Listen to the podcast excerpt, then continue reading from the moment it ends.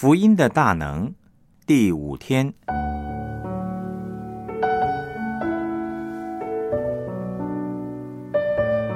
面对罪，我不能。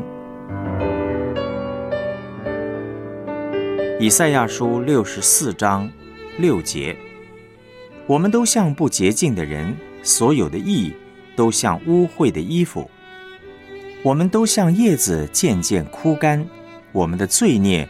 好像风把我们吹去。《使徒行传》四章十二节，除他以外，别无拯救，因为在天下人间没有赐下别的名，我们可以靠着得救。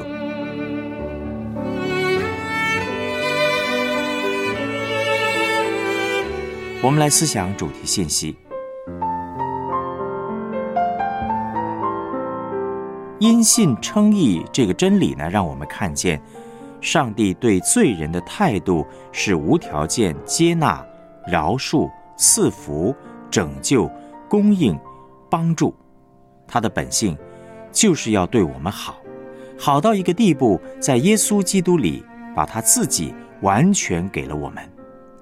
因信称义这个真理呢，也让我们这些罪人清楚的看见。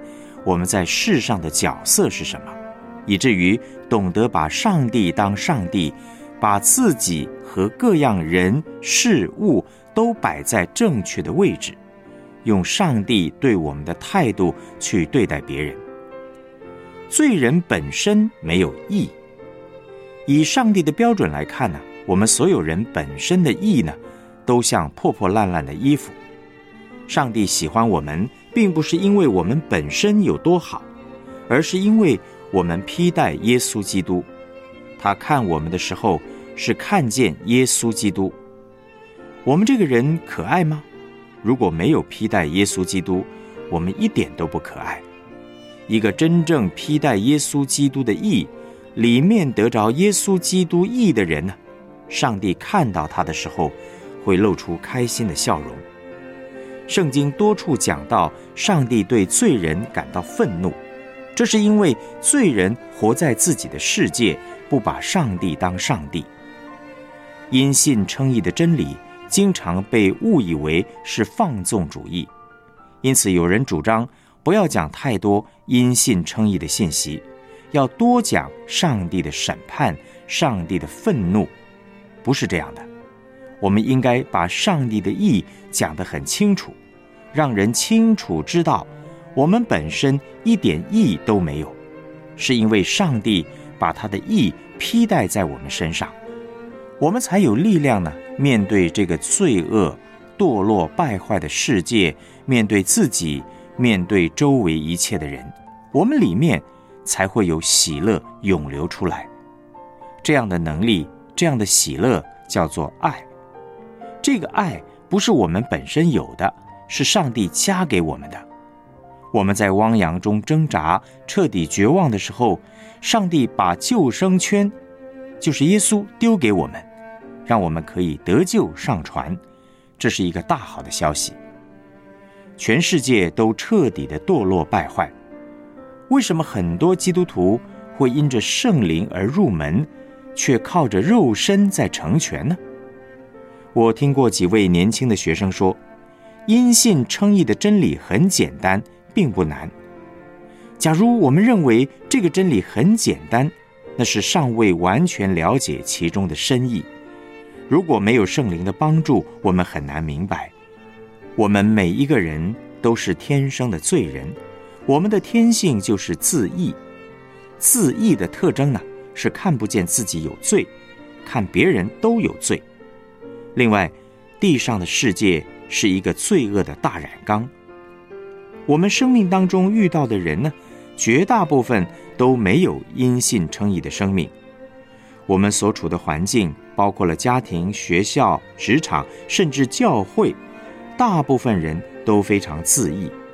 我们靠着自己的力量，没有办法对抗整个系统。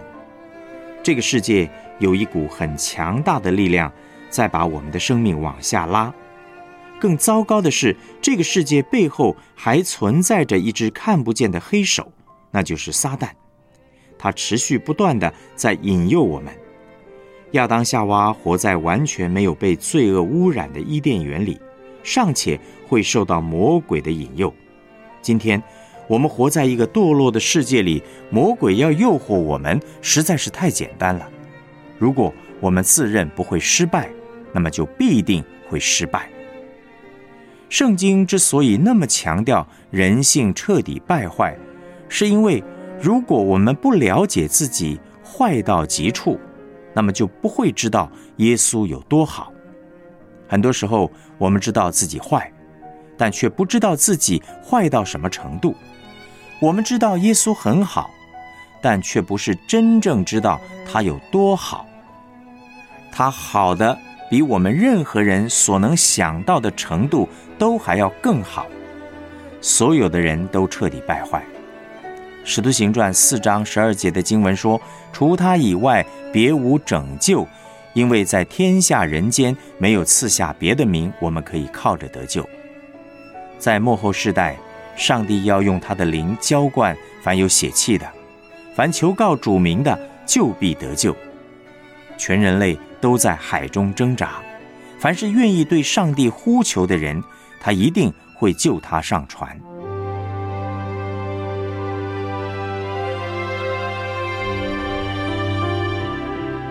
我们来思想两个问题：为什么保罗要强调人是彻底的败坏呢？因信称义这个真理如何帮助你面对自己是罪人？接受自己是罪人呢？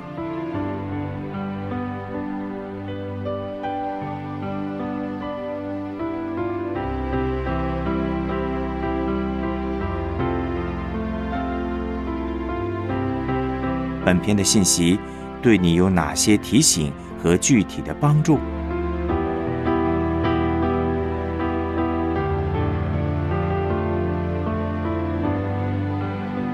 我们一起献上祷告，亲爱的救主，我感谢你成为我的拯救，我力量的磐石。我要感谢你做我的牧者，因你知道我的软弱无助，思念我不过是尘土。求你赦免我以往的骄傲自恃，内心彻底的败坏，赐给我一颗谦和的心，让我能完全的倚靠你，敬畏你，把你的意披戴在我身上。才有力量面对这个堕落败坏的世界，并且能活出主荣美的形象。奉主耶稣基督的名祷告，阿门。